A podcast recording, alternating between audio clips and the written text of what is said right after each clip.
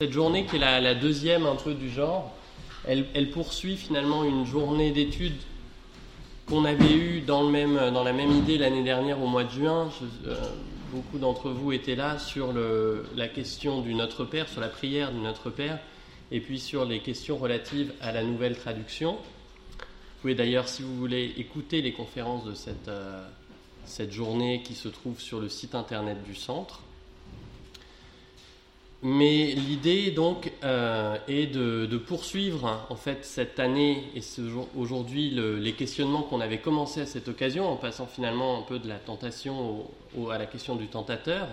Et puis vous savez il y a aussi cet autre problème de traduction sur le mal et la question de savoir si on doit traduire délivre-nous du mal ou délivre-nous du malin dans Notre Père. Donc les, les questions en fait relatives au diable avaient déjà été abordées. Et puis c'est aussi euh, finalement le, début d'une tradition qu'on essaye de mettre en place, celle d'une journée d'études de fin d'année du centre, du CAEPR, qui permettent ben, de rassembler un peu plus largement que le public qu'on a habituellement euh, dans nos cours ou dans les, les, colloques strictement universitaires. Donc là, ça permet d'aborder des questions qui sont un peu plus larges, qui a priori euh, parle plus immédiatement à, des personnes intéressées euh, par la théologie. Et puis le diable, c'est vraiment une question, à mon avis, qui est, pour, ça euh, idéale. C'est vraiment un, exemple parfait d'une question qui est un nœud théologique. Et en même temps, c'est un, c'est, un nœud théologique, c'est-à-dire c'est un nœud dans lequel se croisent toutes sortes de regards et de disciplines, forcément. Parce que c'est pas le diable une notion, c'est une notion qui est en plein dans le cœur de la tradition chrétienne, et en même temps c'est une notion qui est traversée, qui ne peut pas être étudiée sans un regard historique, exégétique, d'histoire de l'art même, peut-être d'histoire des représentations, de politique, etc., de psychologie. Donc il y a toutes les disciplines finalement, tous les savoirs doivent être mobilisés pour étudier cette question, une question comme celle-ci, et c'est pour ça que ça nous semble une bonne vitrine pour euh, essayer de, montrer euh, ce que sont les activités du centre, dont l'objectif est de faire de la théologie, mais aussi de montrer que la théologie, elle ne se fait pas sans être au contact de toutes les autres disciplines.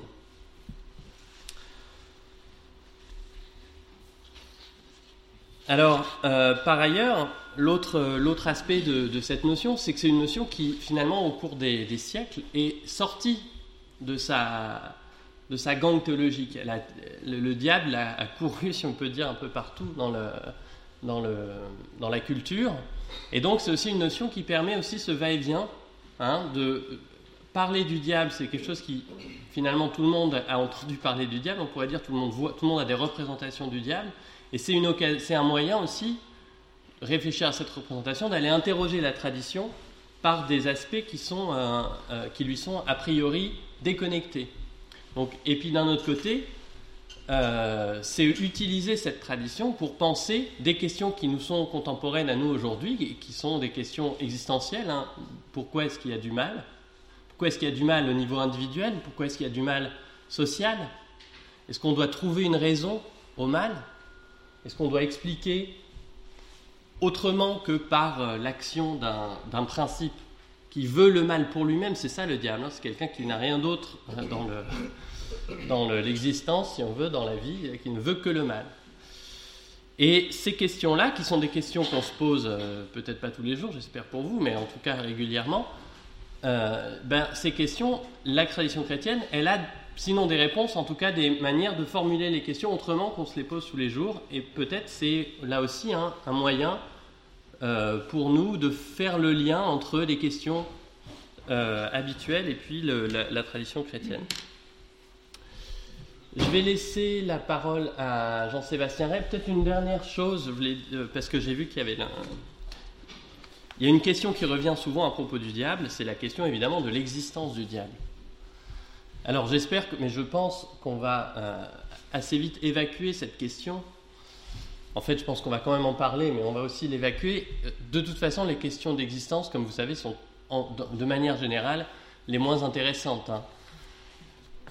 Pourquoi? Parce que d'abord, quand on se pose la question de l'existence, on ne se pose pas de la question des différentes manières qu'ont les choses d'exister. Si le diable existe comme Dieu, ou comme cette table, ou comme moi, ou comme vous, finalement, une fois qu'on a dit oui, il existe ou non, il n'existe pas, on n'a pas dit grand-chose de ce que c'est que le diable. En revanche, la vraie question, elle commence à partir du moment où on se pose la question de comment il existe.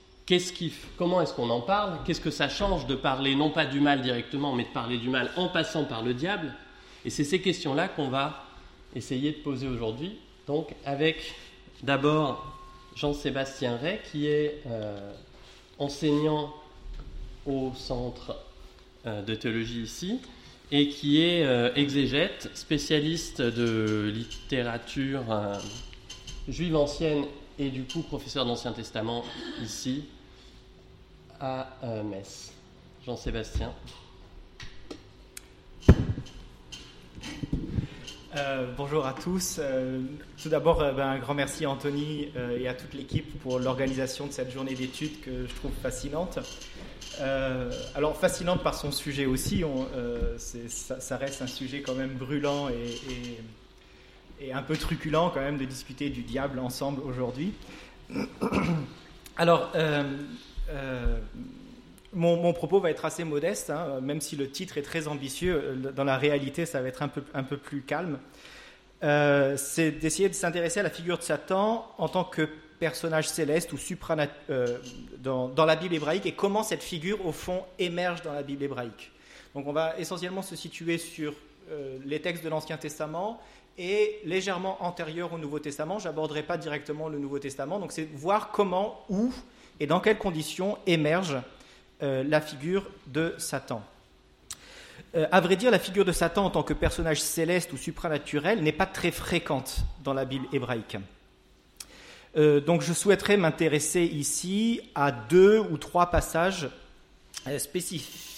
plus spécifiquement et à quelques exemples de relecture du texte biblique dans la littérature juive ancienne. Donc c'est un, un, sujet qui m'intéresse beaucoup, c'est voir comment, quel texte on a dans l'Ancien Testament et surtout qu'est-ce que les auteurs vont en faire euh, dans la littérature postérieure, donc dans les premières réceptions euh, de la Bible hébraïque. Euh, alors, j'ai un, petit plan assez simple. Donc, je vous propose de commencer d'abord par des questions d'ordre sémantique. qu'est-ce que c'est comme, comme, mot pour dire Satan, pour parler du diable dans la Bible? Ensuite, je propose d'examiner deux textes fondamentalement, un, un, passage du livre des Chroniques et un passage du livre de Job. Et ensuite, je développerai avec trois, trois petits exemples euh, sur lesquels je m'attarderai un petit peu moins, euh, mais qui concernent donc à la fois Abraham, le serpent et le déluge. Alors, euh, commençons par les remarques d'ordre sémantique. la racine Satan, donc sa mère tête Nun en hébreu, est attesté dans euh, l'ensemble des langues euh, sémitiques du Proche-Orient ancien, que ce soit l'araméen, l'hébreu, euh, le syriaque, le mandéen, l'éthiopien ou l'arabe, dans le sens d'être hostile, d'être un adversaire. Cette racine est attestée 27 fois dans la Bible hébraïque, 27, pardon, 27 fois sous forme nominale et 6 fois sous forme verbale, donc 30 fois en tout. Alors, j'ai mis ici euh, deux, formes, hein, la forme hébraïque, Satan, et la forme grecque, diabolos. Dans la quasi-totalité des occurrences, euh, le terme se rapporte à un individu humain et signifie adversaire ou opposant. Donc, dans la quasi-totalité des occurrences de la racine Satan dans la Bible, euh, bah, ça ne concerne pas le Satan au sens où on l'entend, nous, aujourd'hui, comme figure supranaturelle, euh, euh, mais tout simplement l'adversaire. Alors j'ai pour ça deux exemples, hein. je ne vais pas prendre les 27 attestations pour vous montrer qu'à chaque fois c'est comme ça. Je donne juste deux exemples qui sont assez classiques. Donc un dans le premier livre des Samuel.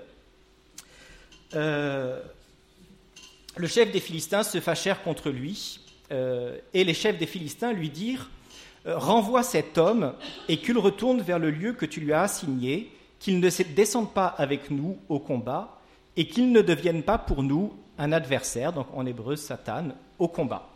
Le, terme Satan ici est attribué à David, David qui a rejoint le camp des Philistins et qui y vont pour combattre euh, Saül et les Philistins ont peur que ben, David se retourne contre les Philistins, refasse alliance avec euh, Saül et qu'il combatte donc contre son propre camp, le camp des Philistins. Donc ils lui disent non, non, qu'il ne vienne pas avec nous, euh, de peur qu'il devienne dans notre propre camp un adversaire. Donc il est hors de question ici de voir en David une figure satanique. Le texte est totalement clair.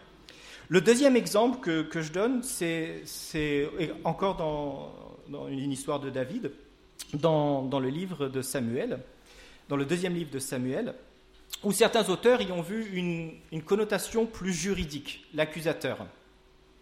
Euh, David dit qu'il y a, euh, qu'y a-t-il entre moi et vous, fils de Sérouya, pour que vous agissiez envers moi aujourd'hui comme un accusateur, en hébreu le Satan. Mettra-t-on quelqu'un à mort aujourd'hui en Israël? Donc Abishai, le fils de Sérouya, reproche à David de faire grâce à Shimei, qui avait maudit David, et David le présente alors comme un accusateur. En dehors de ces 30 attestations, on a au moins trois passages, alors peut-être quatre, le quatrième je le trouve un peu ambigu, mais disons trois passages clairs qui se démarquent de cette tendance et sont susceptibles de désigner euh, un être surnaturel. Le terme devient alors ambigu et pourrait être dès lors compris soit comme un titre, l'adversaire avec un grand A, ou alors comme un nom propre, Satan, déjà, donc une figure identifiée, nommée comme telle. En fait, que ce soit un titre ou un nom, à mon sens, ça ne change pas grand-chose, euh, dans la mesure où, que ce soit le titre ou le nom, on désigne vraiment une personne euh, au-delà du monde terrestre. Euh, Quoi qu'il en soit, euh, et contrairement aux autres attestations que l'on a dans la Bible hébraïque, dans ces trois cas, euh, la Septante a traduit le terme Satan par diabolos. Donc on voit bien que dans ces trois cas, tout au moins au moment de la rédaction de la Septante, eh bien, les lecteurs l'ont déjà compris dans, dans ce sens-là, dans le sens du diable, si je puis dire. Donc les trois, passages qui nous concernent, il s'agit tout, d'abord de l'histoire du recensement du peuple par David, dans le premier livre des Chroniques au chapitre 21, euh, du prologue narratif du livre de Job au chapitre 1 et 2, et de la vision du grand prêtre Josué dans la cour céleste en Zacharie 3. J'ai mis les trois euh, citations. En 1 Chronique 21.1, Satan se dressa contre Israël et incita David à dénombrer Israël. Dans le livre de Job, il y a 21, attestations, pardon, j'en ai retenu qu'une, le jour advint où les fils de Dieu se rendaient à l'audience du Seigneur, le Satan ou l'adversaire, on a ici l'article en hébreu, aussi s'avança parmi eux. Et puis en Zacharie 3, 1 euh, à 2, puis le Seigneur me fit voir Josué, le grand prêtre, debout devant l'ange de Yahvé, tandis que le Satan, à Satan, était debout à sa droite pour l'accuser. Le citno, et vous avez ici la forme euh, verbale, euh, de, la racine Satan. Donc, euh, on a une association ici à la fois d'un titre et de la forme verbale. Alors j'aimerais m'intéresser euh, aux, deux aux deux premiers cas, le livre des chroniques et Job. Alors les deux livres des chroniques euh, qui sont rédigés vraisemblablement à l'époque perse ou au début de l'époque hellénistique, sont des réécritures des deux livres de Samuel et des rois, enfin des réécritures partielles des deux livres de Samuel et des rois. Et en l'occurrence, le texte qui nous intéresse est ici une, réécriture euh, de 2 Samuel 24. Donc ce sont ces deux textes que l'on va euh, examiner ensemble.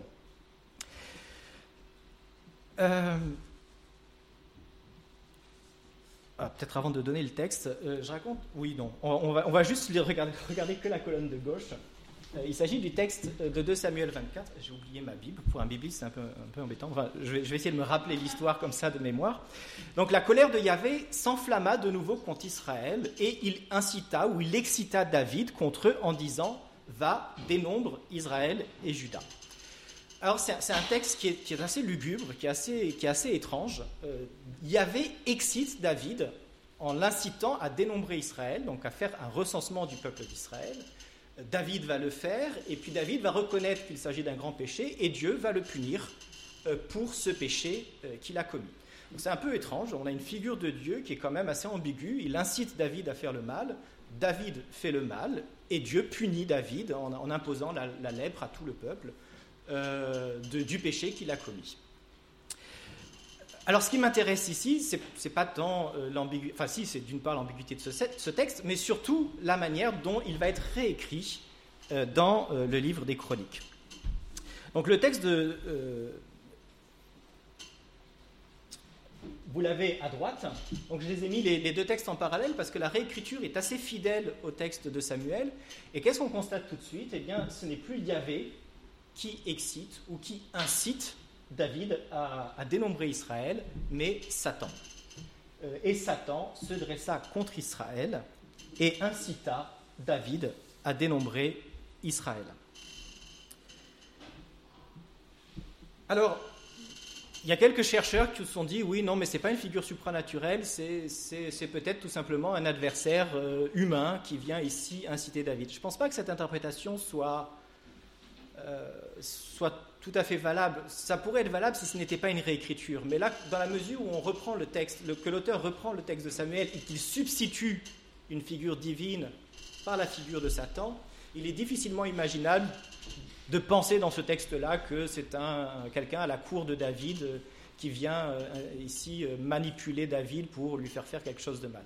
Donc on a vraiment la sensation qu'on a ici une figure céleste en substitution à Yahvé, et c'est également, comme je l'ai dit tout à l'heure, attesté par la Septante qui traduit ici Satan par diabolos euh, dans ce cas-là. La fonction littéraire de cette substitution dans le livre des Chroniques, à mon sens, est claire. Elle vise tout simplement à éliminer le problème théologique du texte de Samuel, où Dieu incite David à faire le mal et ensuite à punir David du mal qu'il a commis. Elle supprime, en insérant la figure de Satan, la possibilité pour Yahvé d'être à l'origine du mal, du péché que David commet en dénombrant le peuple d'Israël. La figure de Satan est ainsi introduite par le rédacteur du livre des Chroniques pour résoudre un problème théologique posé par le livre de Samuel. Dieu peut-il être à l'origine du péché, du mal, que commet David? Alors ce que j'aimerais montrer à partir de ce premier exemple, ben, c'est qu'on a euh, ce n'est pas un exemple isolé. En fait, on a une, série d'exemples, euh, assez impressionnantes d'ailleurs par leur nombre, vous le verrez, de, ce, processus-là. Euh, au fond, la figure de Satan est ici introduite par, par le narrateur des, chroniques euh, pour résoudre ou donner une réponse à l'insoluble question du mal. Cette question du mal, ben, elle traverse forcément euh, non seulement les auteurs contemporains, mais les auteurs anciens, qui se sont interrogés sur la question de l'origine du mal. Alors, pour faire simple, je vais essayer de, présenter trois théories euh, que l'on trouve dans la Bible. C'est peut-être un petit peu caricatural, j'aime pas trop donner des, théories aussi abruptes, mais euh, voilà un petit peu les, trois, grandes idées qu'on trouve. Il y en a sûrement d'autres, mais enfin trois idées générales. La première idée concernant le mal, c'est que Dieu est à l'origine de tout, du bien comme du mal. Euh, cette, idée-là est assez répandue dans l'Ancien Testament. On, a un seul Dieu, c'est un monothéisme strict, et donc Dieu forcément est à l'origine de tout, à la fois du bien et donc par conséquence à la fois du mal. Alors l'exemple qui est traditionnellement, cité à, à l'appui de cette théorie, c'est Isaïe 45, 7. Je forme la lumière et je crée les ténèbres. Je fais le bonheur, osé shalom, et je crée le malheur, boré ra en hébreu. C'est moi le Seigneur qui fait tout cela. La deuxième théorie, si je puis dire, c'est non pas que Dieu est à l'origine du mal, mais que l'homme est à l'origine du mal. Euh, la responsabilité humaine est la seule raison du mal euh, dans le monde. Euh, alors cette théorie, par contre, elle est, à mon avis, beaucoup plus répandue que la précédente. Euh, on, la connaît, euh, alors c'est la théorie deutéronomiste, hein, les péchés retomberont sur les fils et sur quatre générations. C'est ce que l'on rencontre aussi dans l'épisode de l'aveugle-né, la question qu'on pose à Jésus, qui a péché pour qu'il soit ainsi, lui ou ses parents Donc ça, ça, peut se reproduire sur plusieurs générations. Cette idée, elle est aussi joliment attestée dans Siracide, chapitre 15, versets 11 à 17. Alors j'ai choisi ce texte parce qu'il est assez intéressant parce qu'il présente les deux théories, la première et la deuxième, en même temps. Ne dis pas, c'est à cause du Seigneur que je me suis écarté, car ce qu'il déteste, il ne le fait pas. ne dit pas lui-même m'a égaré, car il n'a que faire du pécheur. Donc ça, c'est la première théorie. Euh, ben Sira la rejette. Il ne faut pas euh, ramener à Dieu la question du mal. Lui-même, Dieu a créé l'homme au commencement, et il a laissé au pouvoir de son propre conseil, de sa faculté de juger, de penser. Si tu le veux, tu peux observer le commandement euh, et fidèlement faire le bon vouloir de Dieu. Il a placé auprès de toi le feu et l'eau. là où tu veux, tu étends la main.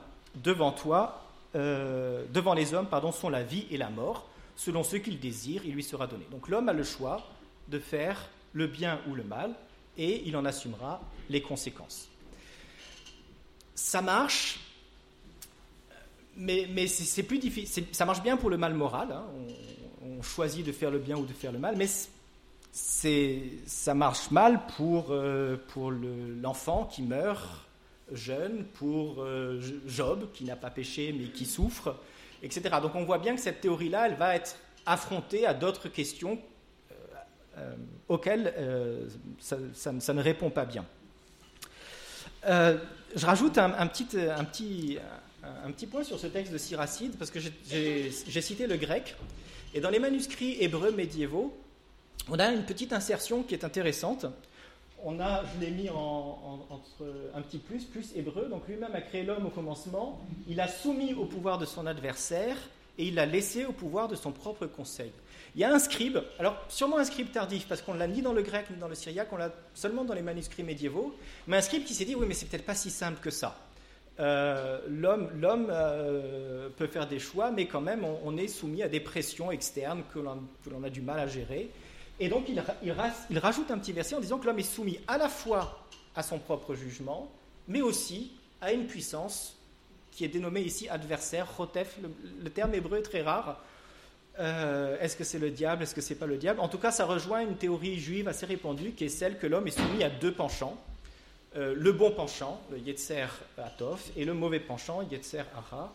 Et puis pour faire plaisir à ma collègue, je donne toujours l'exemple de Tintin au Tibet. Vous avez euh, Milou qui voit les gouttes de whisky qui tombent du sac à dos du capitaine Haddock, et vous avez un petit ange qui lui dit mais ne touche pas à ça, et puis le diable ça te donnera du cœur au ventre.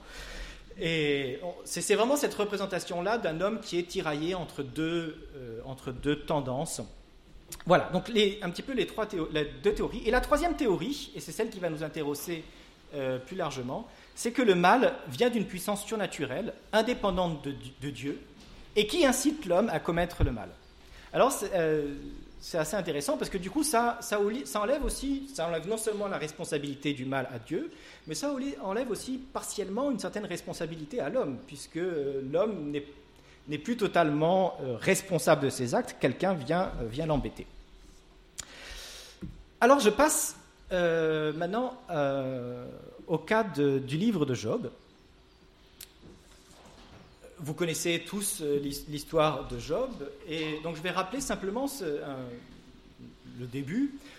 Donc Job est, un homme sincère, honnête, fidèle, euh, et puis il y arrive des malheurs, et Job, les amis de Job viennent lui dire, mais c'est parce que tu as péché que tu as des malheurs. Job insiste pour dire, non, ce n'est pas, mon malheur n'est pas dû à mon péché, etc.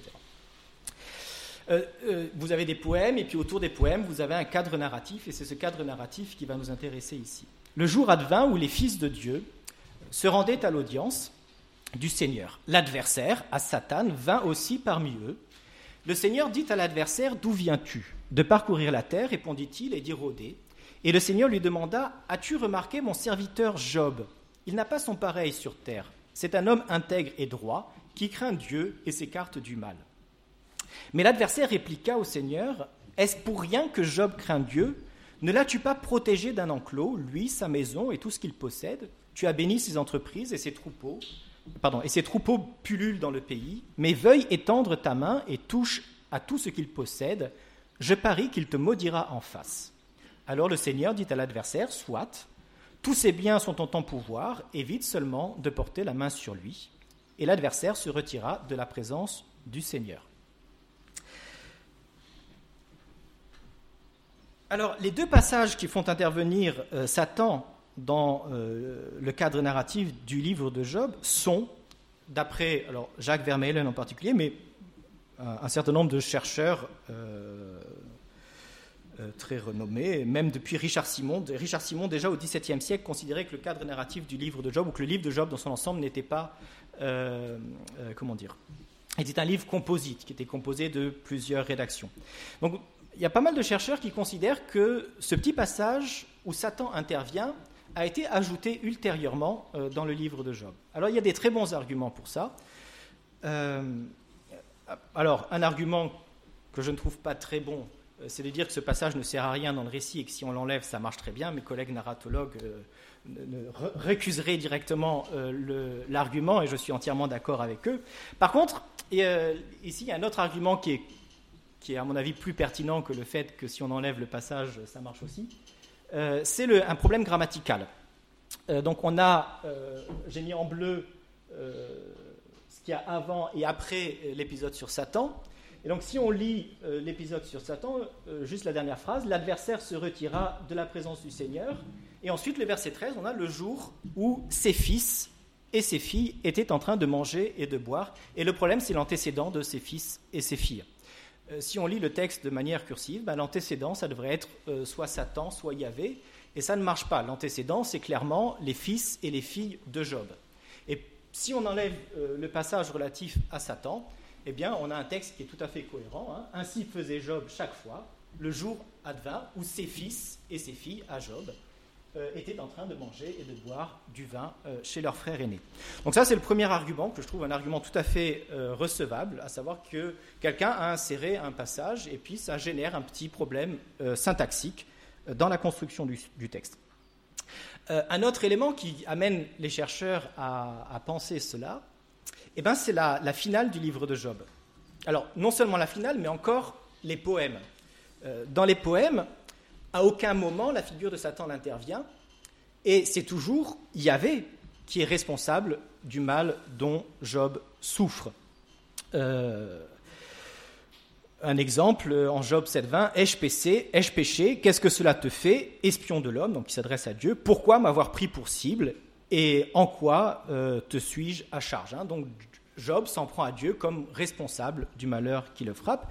Mais aussi, à la fin du livre de Job, donc toujours dans le cadre narratif, pas dans les poèmes, on a euh, la réhabilitation de Job et on nous dit ceci ses frères, ses sœurs et ses connaissances d'autrefois vinrent tous alors le visiter. Ils mangèrent le pain avec lui dans sa maison. Ils le plaignirent et le consolèrent de tout le mal que le Seigneur avait fait venir sur lui. Donc, dans la finale du livre de Job, eh bien, on a l'affirmation claire que les malheurs qui frappent Job viennent de Dieu, théorie 1, euh, et non pas de Satan.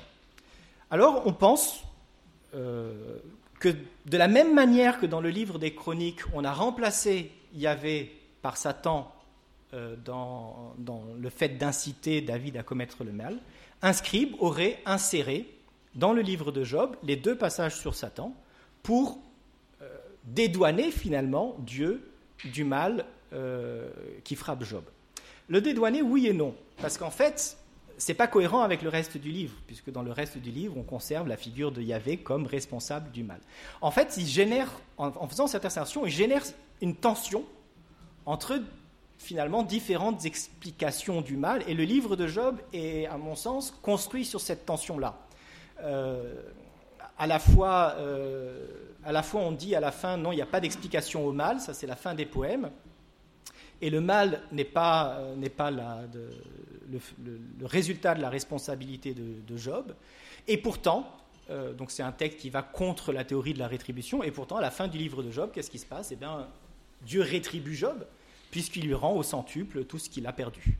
Donc on a vraiment dans ce livre de Job j'ai envie de dire, des, théories sur le mal en conflit. On a vraiment des, discussions et ça crée une tension qui, au fond, permet de dire oui, bah justement, on ne sait pas très bien en fait. Euh, alors, dans ces deux exemples, à la fois dans le livre de Samuel et dans le livre des Chroniques, on voit bien que la figure de Satan est introduite dans le texte comme une figure littéraire qui vise à fournir une réponse alternative, clairement enracinée dans la tradition juive de la fin de la période euh, perse et de la période hellénistique. Hein.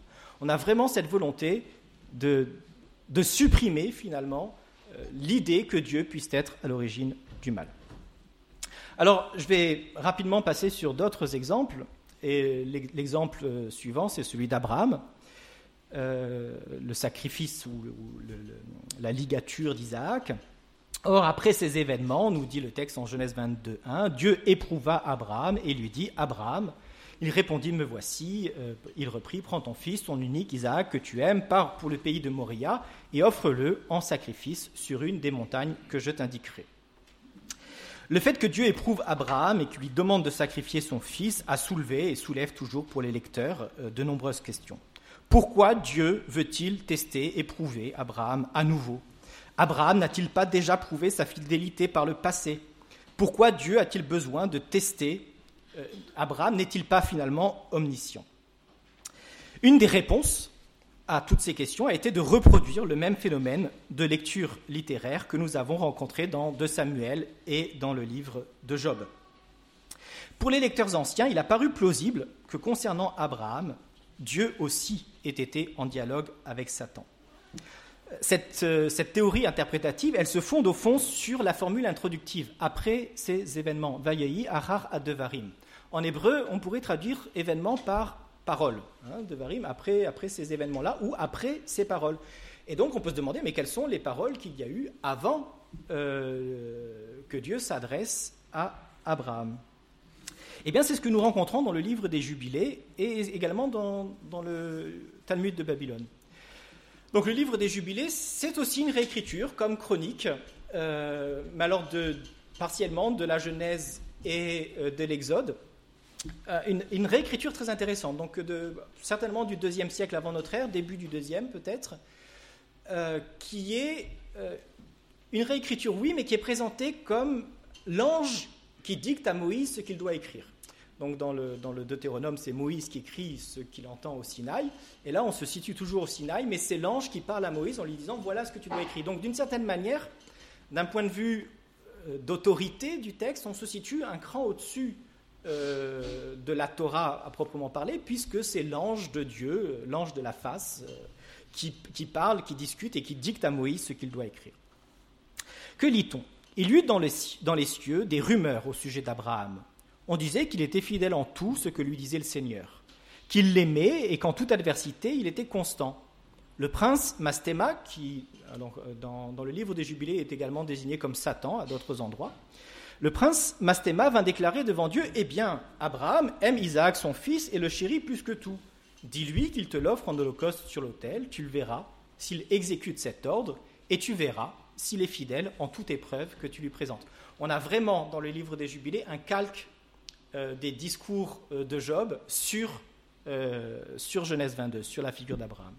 Le Seigneur savait, il est omniscient, qu'Abraham avait été fidèle en toutes ses adversités, car il l'avait mis à l'épreuve en son pays, et par la famine, il avait mis à l'épreuve au moyen des trésors des rois, il avait encore mis à l'épreuve par l'intermédiaire de sa femme quand elle lui fut enlevée, et par la circoncision, il l'avait mis à l'épreuve par l'intermédiaire d'Ismaël et de Hagar sa servante, lorsqu'il les renvoya.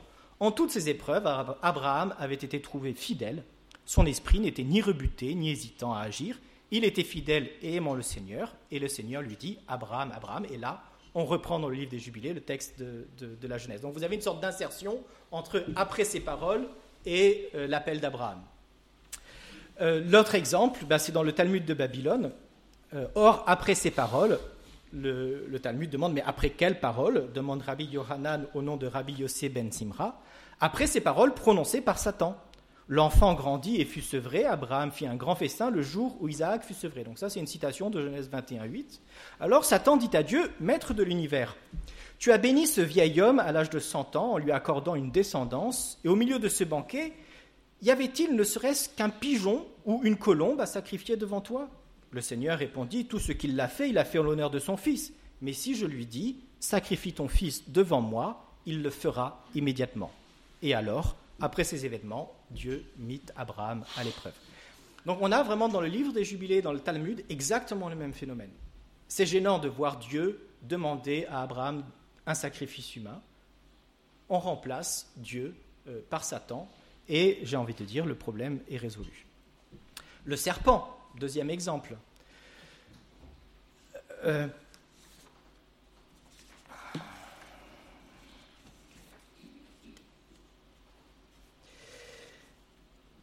Oui, c'est une, question un peu étrange. Euh, comment comprendre euh, en Genèse 3.15 la formule à propos du serpent Je mettrai l'hostilité entre toi et la femme, entre ta descendance et sa descendance. Alors, James Krugel, qui a écrit un, super livre, je le recommande. Non, il n'a pas été traduit en français. Ça s'appelle The Bible as it was, donc la, Bible comme c'était avant. Et, ce sont vraiment pour chaque passage de la Bible toutes les réécritures, toutes les qu'on a pu avoir dans la tradition juive euh, ancienne. Donc c'est vraiment c'est, un livre très riche, c'est un, grand spécialiste, mais il, arrive à faire des livres euh, assez euh, accessibles. Donc Kugel, se demande, il est peu probable que dans ce verset-là, la Bible s'intéresse ici aux futures relations entre les hommes et les serpents. Finalement, les serpents ne sont pas plus dangereux qu'un lion, qu'une tarentule ou qu'un scorpion. Donc pourquoi finalement cette inimité entre le serpent et, la femme? Alors au contraire, les anciens lecteurs ont conclu que ces paroles s'adressaient non pas au serpent en tant que tel, mais au diable représenté sous la forme d'un serpent dans le récit de la Genèse. Et ça, on a une très belle histoire dans la vie grecque d'Adam et Ève, qui est aussi une réécriture. Euh, le diable parla ainsi au serpent, Viens donc vers moi. Et le serpent alla vers lui. Le diable lui dit, J'ai entendu dire que tu étais le plus sensé de tous les animaux, et je viens m'entretenir avec toi. Pourquoi manges-tu livré d'Adam et non des fruits du paradis Allons, faisons-le expulser, Adam, du paradis. Le serpent répondit, Je crains que Dieu ne s'irrite contre moi. Le diable lui dit, Ne crains pas, serre-moi d'enveloppe, et je prononcerai par ta bouche des paroles pour les tromper. Le diable reprit par la bouche du serpent, alors maintenant j'ai sauté un petit passage, il s'adresse à la femme, Vous faites bien, mais vous ne mangez pas de toutes les plantes. Euh, la femme répondit, euh, donc c'est la première personne, Si nous mangeons de toutes, à l'exception d'une seule qui est au milieu du paradis et dont Dieu nous a défendu de manger, car autrement nous mourrions. Alors le serpent me dit, Sur la vie de Dieu, je m'afflige à votre sujet, car je ne veux pas vous laisser dans l'ignorance. Allons, mange donc, et prends conscience de la valeur de l'arbre. Euh, donc vous voyez qu'on a une sorte de tissage entre le texte de la Genèse, des citations plus ou moins littérales et puis des ajouts pour expliquer que ben, ce serpent finalement euh, c'est le diable. Euh, le temps presse, donc je vais sauter le dernier exemple qui est la question de la chute des anges. On, y reviendra éventuellement dans, la discussion si, c'est nécessaire, pour arriver à, la conclusion. Donc les exemples que j'ai donnés, à mon sens, frappent par leur nombre, on pourrait encore les multiplier, il y a énormément d'autres attestations de ce type de phénomène, par leur nombre et par leur constance. À mon sens, ils ont tous une même fonction. Euh, penser l'impensable, le mal. Répondre à la question d'où vient le mal et surtout éliminer toute responsabilité dans euh, le mal que euh, toute responsabilité de Dieu, pardon, dans le mal qui frappe l'humanité. Il procède soit par substitution, par exemple en remplaçant euh, Yahvé dans le livre de Samuel par Satan, dans le livre des Chroniques, soit par addition dans le livre des Job, soit par réécriture dans les livres des Jubilés ou dans les livres de la vie grecque d'Adam et Ève. Ainsi, si le diable émerge dans la pensée d'Israël, c'est à mon sens pour tenter de trouver une réponse à la question du mal et surtout pour éviter d'attribuer à Dieu le mal qui pourrait frapper l'humanité. Voilà, je vous remercie beaucoup de votre attention.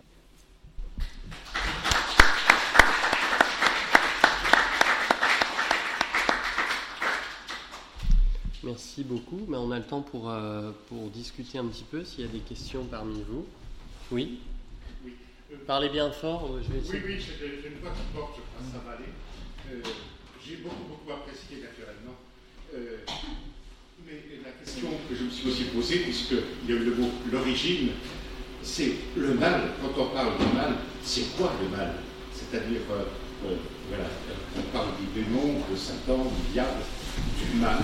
Mais est-ce que toutes les civilisations à travers l'histoire, est-ce que toutes les civilisations à travers la géographie de la planète euh, entendent par le mot mal un peu la même chose quoi Ou est-ce que c'est d'une manière générale ou générique tout ce qui détruit, qui divise l'homme contre lui-même et contre ses semblables? Et puis peut-être une deuxième chose, c'est nous parlions de l'ancienne alliance, on va sans doute parler de la nouvelle alliance aussi, du Nouveau Testament, mais on n'a pas parlé très peu finalement euh, du masdélisme, de, toutes ces choses, où finalement il y a aussi ces notions de, de divinités qui, font le mal, quoi, qui, etc. Mais je sais, c'est un sujet immense, nous ne faisons que de parler de quelques minutes, et merci beaucoup, c'est formidable. Alors merci beaucoup pour ces deux incroyables questions. auxquelles malheureusement euh, ni à l'une ni à l'autre, alors à la euh, les deux pour des questions de totale d'incompétence. Euh, ouais, c'est quoi le mal? Enfin, c'est à mon collègue philosophe qu'il faut poser cette question, cette question longue, ou ah oui, à, un collègue moraliste. Mais pour un exégète, c'est pas c'est pas facile de répondre. Euh, ouais, j'ai pas, pas de vraie réponse à la question. Disons que dans les textes qui sont, qui, sont abordés, même, enfin, on peut même se demander en quoi, par exemple, dénombrer Israël, c'est un mal ou pas. Hein. la question, elle, est, elle, est, assez difficile aussi. Est-ce que c'est par un manque de confiance en Dieu, parce qu'on a besoin de savoir combien il y a d'hommes dans, dans l'armée pour combattre l'ennemi? Est-ce que on ne sait pas très bien pourquoi Enfin, moi, je ne sais pas très bien pourquoi ce dénombrement est considéré comme un grave péché. Euh, le mal dans le livre de Job, là aussi, il est assez mal déterminé. C'est à la fois une souffrance physique, la perte des enfants, euh, souffrance, non pas physique, morale, mais aussi une souffrance physique, puisqu'après il touche à la peau, euh, à la chair de Job. Donc on touche à la fois un, mal, la, mort de, proches ou la souffrance physique. Dans le livre de Ben Sira, c'est plus l'ordre de l'action, donc un mal moral, bien, faire ou mal faire, et encore bien faire ou mal faire concrètement faire la loi ou ne pas faire la loi. Je pense que pour Ben Sira, c'est là que ça se situe, soit, accomplir la Torah, soit ne pas, accomplir la Torah. Donc la, démarcation entre bien et mal, elle se situe au niveau du respect ou du non-respect de la Torah. Euh, après, c'est assez restrictif. Hein. C'est une question trop vaste. Enfin, je me sens ni, ni les épaules, ni la, capacité de répondre à c'est quoi le mal. La deuxième question, elle est très intéressante. Et J'aurais bien aimé pouvoir en parler, des influences, euh, alors soit sumériennes, soit euh, masdéennes, soit euh, euh zoroastriennes.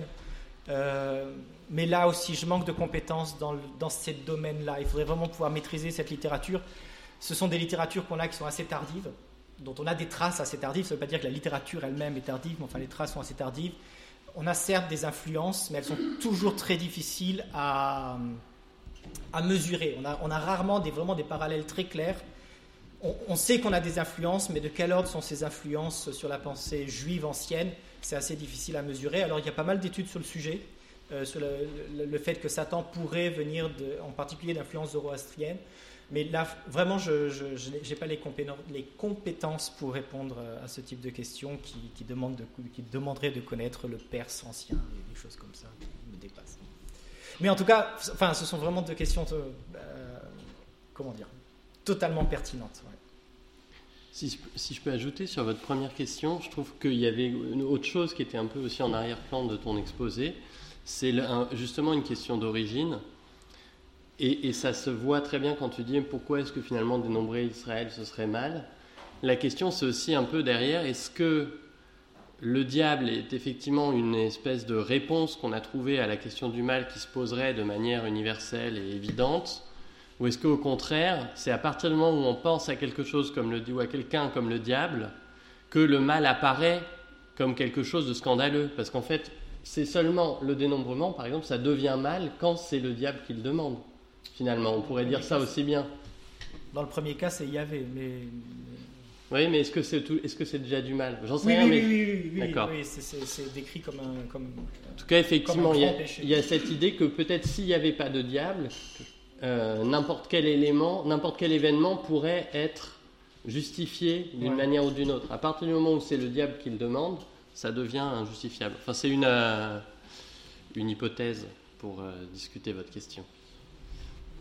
Oui Alors, j'ai pas de programme de la journée, pas si euh, la question que je vais poser euh, va être posée euh, maintenant. on dit que Jésus c'est le prince de la paix, et quand Jésus parle, si j'ai bien compris du diable, il parle du prince de ce monde. Alors, est-ce que le problème du dédouanement de Dieu dans le mal ne subsiste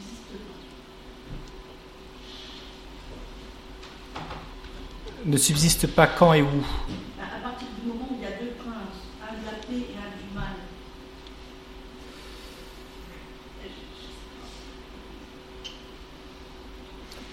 Mais je pense que le problème du dédouanement, le, problème du dédouanement, il, subsiste toujours. Enfin, ça reste un problème de toute manière. Même si on intègre le diable, finalement, on j'ai pas vraiment répondu à la question de l'origine du diable, parce que, le, diable, il vient d'où? Enfin, s'il y a un seul Dieu créateur, comment, comment on explique? Alors, on va avoir d'autres explications. C'était le texte de, de, euh, Enoch avec les anges qui, euh, qui, qui, couchent avec les filles des hommes, et c'est de là que vient le mal, etc. Donc, on, cette tradition qui reviendra d'ailleurs dans la, dans, la, dans la, théorie, euh, dans la tradition chrétienne.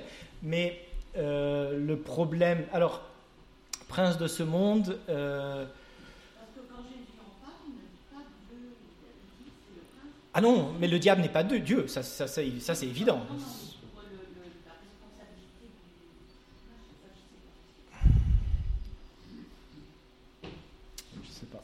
Non, mais bon, on s'éloigne un peu de l'exposé de Jean-Sébastien, mais c'est des questions qu'on retraitera, euh, notamment avec l'exposé d'Estelle tout à l'heure, qui sont des questions sur finalement les causes prochaines, les causes lointaine, la responsabilité, c'est toujours à, différents, euh, différentes, euh, comment on dit, euh, comme une question de domino, quoi. C'est-à-dire le premier responsable, il y a des responsabilités différentes suivant les niveaux.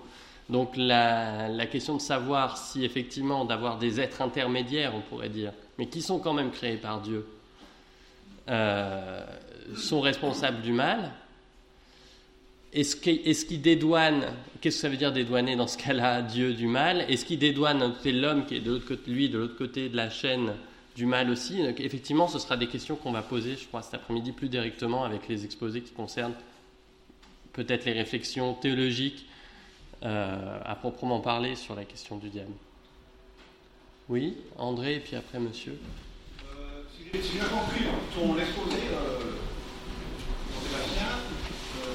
Satan serait donc une sorte d'invention littéraire euh, des rédacteurs de la Bible pour dévoiler. Alors, est-ce que, comment on peut situer ça? Est-ce que dans la Bible, il n'y a pas tout de même euh, des passages où on fait euh, référence à une sorte de, conception théologique, ou dans l'existence du mal en tant qu'être indépendant, le mal en tant qu'être à côté de Dieu? Ou bien est-ce que tu as seulement vu ça comme un une sorte de substitution littéraire à, ma connaissance, on n'en a pas. Euh, j'espère que je ne me trompe pas. Euh, je pense qu'on a vraiment ce phénomène de création littéraire, si on peut parler comme ça, oui, d'une figure. Euh, donc, à l'époque, c'est difficile de dater, mais à mon avis, fin de l'époque perse, début de l'époque hellénistique, et qui va vraiment se développer de manière assez, assez imposante euh, dans la littérature à Qumran. On a la fameuse instruction sur les deux esprits, où on va retrouver les deux princes, prince de lumière et prince de ténèbres, qu'on retrouve euh, dans, ou les fils de lumière et les fils de ténèbres. Enfin, ici, c'est plutôt les princes, euh, qui vont se développer dans la figure de Bélial, qui vont qui vont se développer par la suite. Mais avant l'époque perse, euh, je, ne vois pas. Et, vraiment, j'ai l'impression, c'est pour ça que, pourquoi appeler ça l'origine du diable, j'ai vraiment l'impression que ça émerge dans ces textes-là comme explication finalement, ou substitution, le fait qu'on ne puisse pas, qu'on réfléchisse et qu'on se dise non, on ne peut pas attribuer le mal à Dieu, il faut, il faut trouver une, autre solution. Et, euh, et du coup, on intègre, on, génère, si je puis dire, euh, la figure de Satan, l'adversaire absolu, et après, on va, on, va étoffer cette tradition. On va l'étoffer avec la question de la chute des anges. On va essayer de trouver une histoire à cette figure-là. Elle va avoir plusieurs noms. Elle va s'appeler Mastéma, Bélial, etc., euh, euh, etc. On va construire en fait une, oui, on va construire une figure. On va construire une figure pour résoudre ce problème finalement de, du mal. Moi, je pense, enfin, c'est comme ça que je le perçois à travers ces textes-là. On n'a pas. Alors après, on a, on a des, euh, Baal, on a d'autres dieux, on a des figures, euh, mais ça fonctionne pas de la même manière, à mon avis. Voilà, super. oui, monsieur. Le, le Dieu n'est pas le diable, c'est évident. Quand vous dites ça, c'est une attestation personnelle, mais quand vous regardez un petit peu dans, Actuellement, quand on regarde les textes anciens, la Bible était quasiment le seul livre d'histoire qu'il y avait à l'époque. Et euh, j'ai réfléchi un petit peu parce que gamin, on m'a dit que euh, Abraham avait entendu que Dieu lui avait dit que ça C'est quand même prendre Dieu pour un monstre et faire des choses pareilles dans un livre sacré, c'est monstrueux. Et qu'Abraham son fils, l'emmène là-haut, l'égorger, je ne sais pas, c'est monstrueux tout autant, c'est un assassin en puissance. Par contre, est-ce que vous ne pensez pas que ce serait pas une mauvaise chose d'interpréter ces textes à, la lueur de ce qui se passait effectivement à l'époque? Chez les Juifs, il devait y avoir des gens qui sacrifiaient, parce qu'Abraham, pas dû être le seul à qui on a dit il faut que tu m'égorges ton fils. Il y avait d'autres à qui on demandait, les prêtres devaient demander pour égorger le fils. Et que faisait le, pauvre? Ben, Il égorgeait son fils.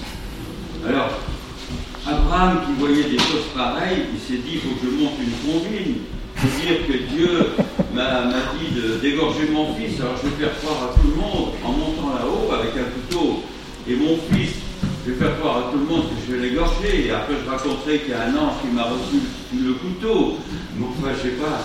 C'était à l'époque le seul moyen, peut-être, d'arrêter les sacrifices humains. Mais que maintenant, on soit encore obligé d'égorger le mouton à cause de ce, gars-là, c'est terrible. On a un spécialiste de Genèse 22, donc je ne vais, pas répondre sur Genèse 22 parce que ça serait trop dangereux pour moi. Mais donc, euh, il y a l'ouvrage d'André Wena qui, traite tout à fait de ces questions-là, de la question aussi historique des sacrifices euh, d'enfants dans l'Antiquité qui sont, également attestés, hein, et des débats qui, qui, a pu y avoir à l'époque sur ces questions-là. Hein. ce qui, m'intéresse ici, c'est justement la réception de, ce que vous signalez, l'impossibilité pour Dieu de faire ça. Euh, c'est ça que je voulais, souligner. C'est-à-dire que les relectures, peu importe ce que le texte, comment on peut comprendre le texte ou, ne pas le comprendre, en tout cas les, relectures l'ont compris comme ça et ont voulu euh, contrer ce type, ce type de lecture-là, en disant non, on on ne peut pas attribuer à Dieu euh, le, fait de même, même ça, on ne peut pas l'attribuer à Dieu. Euh, ce qui veut dire que tout ce qui est écrit, c'est écrit par des humains et d'autres ont dit non, c'est faux, etc. Oui, tout à fait, oui. Que doit-on garder de tout ça, si ce n'est qu'un livre d'histoire qui raconte ben, Vous devez garder d'abord votre bon sens. Ma collègue vous dit, me dit, il faudrait vous, de vous inscrire en théologie. non, non. Euh, que doit-on garder de tout ça? Ben, On doit garder un sens critique, euh, bien évidemment, sur, sur, la lecture de ces textes-là. C'est une évidence, un sens critique et historique, comme vous, comme, comme vous le signalez de, de manière très bien dans, dans votre question. C'est-à-dire que oui, c'est qu'est-ce qu'on fait avec les textes de l'Ancien Testament, les textes violents de l'Ancien Testament, qu'est-ce qu'on fait avec le Lévitique, euh, faut-il tuer son voisin parce qu'il a travaillé le jour du sabbat ou pas? Enfin, euh, oui, non, ce sont des... Oui, non, on va s'arrêter, ces textes en plus ont été probablement écrits pour être lus et réfléchis, pas pour simplement qu'on les garde et qu'on se dise euh, il y a tel et tel précepte à appliquer ou pas appliquer. En tout cas, ils nous donnent à penser aujourd'hui. Enfin, 2000 ans ou 3000 ans plus tard, euh, il nous donne à réfléchir sur cette question du, mal. C'est déjà, déjà un bon reste, je trouve. Merci beaucoup. On va passer euh, tranquillement au prochain exposé.